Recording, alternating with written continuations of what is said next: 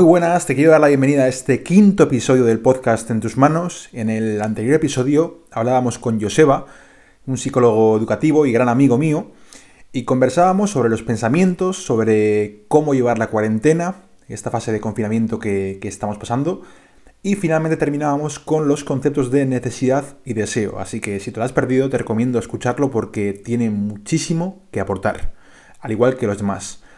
En este quinto episodio vamos a hablar sobre el miedo y las fobias y vamos a hacer una buena diferencia de ambas porque, bueno, son bastante diferentes y, es importante diferenciar ambos conceptos.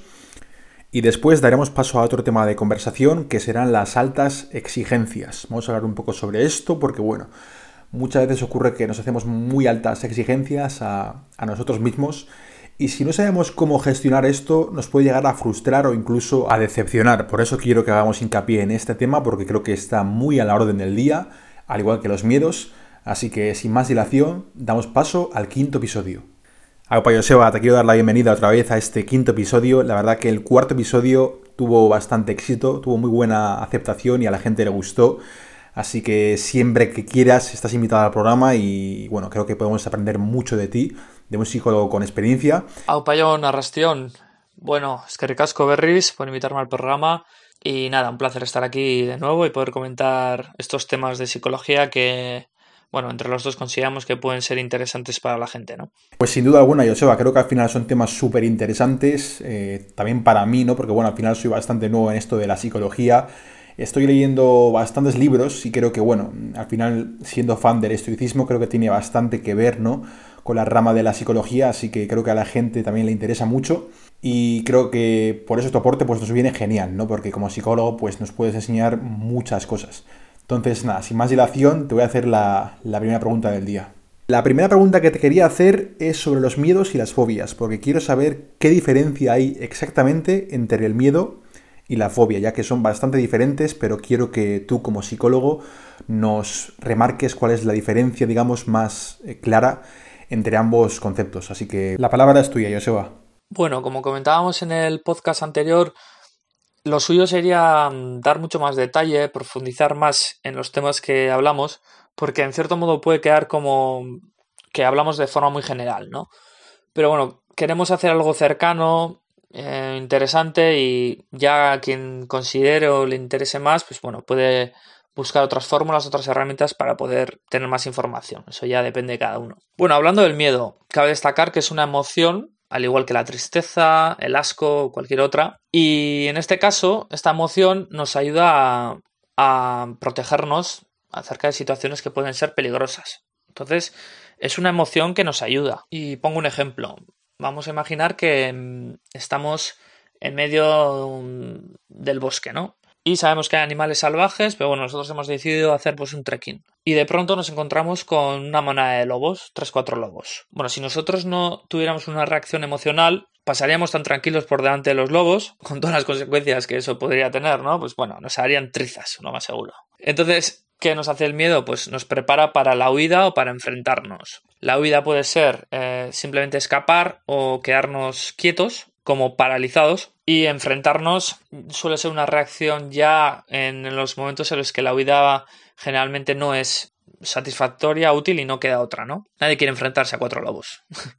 Entonces, esto sería el miedo. ¿Qué pasa? Que la fobia, en definitiva, es un miedo también, pero es aquello a lo que nosotros le tenemos miedo, pero en sí sabemos que no le deberíamos tener. Y con esto quiero decir es que la persona sabe que no hay peligro, pero aún así tiene temor, tiene miedo. Entonces, lo único que, que comparten el miedo, vamos a llamarlo más real o aprendido, y la fobia es la reacción emocional. La fobia lo que hace es se convierte en un trastorno, es decir, en una inadaptación a una situación determinada que en sí esa persona no debería de tener.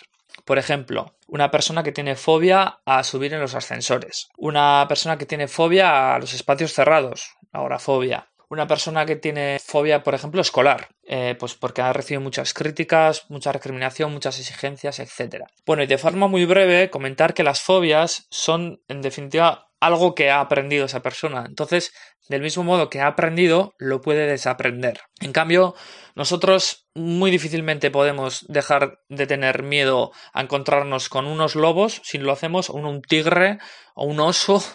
¿eh? porque eh, evolutivamente durante toda la historia nosotros es como que lo hemos incorporado a nuestra genética prácticamente, ¿no? Entonces son miedos innatos. Entonces no me voy a extender mucho más en esto porque me puedo enrollar mucho, pero en definitiva dejar muy claro que las fobias se pueden desaprender y realmente lo más importante es no evitarlas, sino enfrentarse a ellas poco a poco, con ayuda, bien planificado, a través de también preparar los pensamientos y de una forma pues muy organizada. Pero que bueno, que es algo que tiene solución. Pues me ha encantado el ejemplo de los lobos, Joseba. Creo que al final es una manera de explicar muy bien los miedos y también las fobias. Y bueno, creo que nos ha quedado bastante clara la diferencia entre ambos términos. Y ahora me gustaría que para, digamos, acercarlo más a la gente o digamos para que se sientan más identificados con estos dos conceptos, contemos un poco nuestra experiencia con el miedo o con las fobias, ¿no? Si es que las hemos tenido. Entonces, quiero que cuentes primero tu experiencia y luego contaré también la mía, para que, bueno, la gente pueda, digamos, sentirse más identificada, ¿no? Así que, por favor, Joseba. Bueno, pues para contar la, la situación de miedo que pasé, mm, me tengo que retomar a dos, tres años atrás, en, en un viaje quizá a Perú, me encontraba en Yungay, una zona rural, donde, bueno, es muy normal encontrarse a muchos perros callejeros, que van como en manadas, ¿no? Y claro, durante el día generalmente no están agresivos porque allí todos los días hace sol y pues eso, se están tirados a la bartola ahí tomando el sol, tirados y vamos, eh, a no ser que pasara un carro moto cerca o les diera la venada alguno, que ya vimos, pues no atacaban, ¿no? Pero ¿qué pasa? Que bueno, me encontraba con unos amigos viendo un partido del Mundial clasificatorio de, de Perú. Y nada, pues estábamos ahí tomando unas cervezas, fue un partido. Y bueno, pues resulta que hizo buen partido, nos tomamos más cervezas de la cuenta para celebrarlo y tocó la hora de, ir a casa, bueno, que era el colegio donde yo estaba, ¿no? Y bueno, el amigo me invitó a acercarme, pero como estaba como a un kilómetro, dije, va, tranquilo, déjame que ya voy andando y así se me pasa la hostia. Y nada, pues en el transcurso de noche, pues te puedes imaginar un, pa o sea, un pueblito rural ahí en la Cordillera Blanca que tiene cuatro farolas. Bueno, pues a la noche los perros se ponen en modo territorial, o sea, cambian el chip totalmente. Y nada, pues ahí tuve dos enfrentamientos, primero con uno y luego con otros dos, que se pusieron de acuerdo los dos para venir a por mí. Y pues con una piedra que había ahí, pues me, me enfrenté a ellos, pero vamos, más acojonado que la hostia. Porque yo iba pues, eh, dando pasos hacia atrás, mmm, medio temblando y bueno, bueno. En fin, que al final en el, tuve todas esas dos respuestas, ¿no? Primero, el intentar evitarlo y segundo, bueno, pasando desapercibido y luego ya cuando me veía que mm, me veía acorralado, pues ya lanzar la piedra al suelo, volver a cogerla y maldecir, pues de me cago en Dios para arriba. Entonces, pues bueno, eh, esa fue la situación en la que más miedo he pasado y, y, bueno, pues ahí queda una anécdota curiosa. Y bueno, ya para asociar esto a lo que hemos hablado, ¿qué destacaría? Pues que esta experiencia sería un miedo aprendido, es decir, yo podría desarrollar miedo hacia los perros, que de hecho cuando me cruzo con alguno y se me acerca, hay momentos en los que me pongo un poco tenso.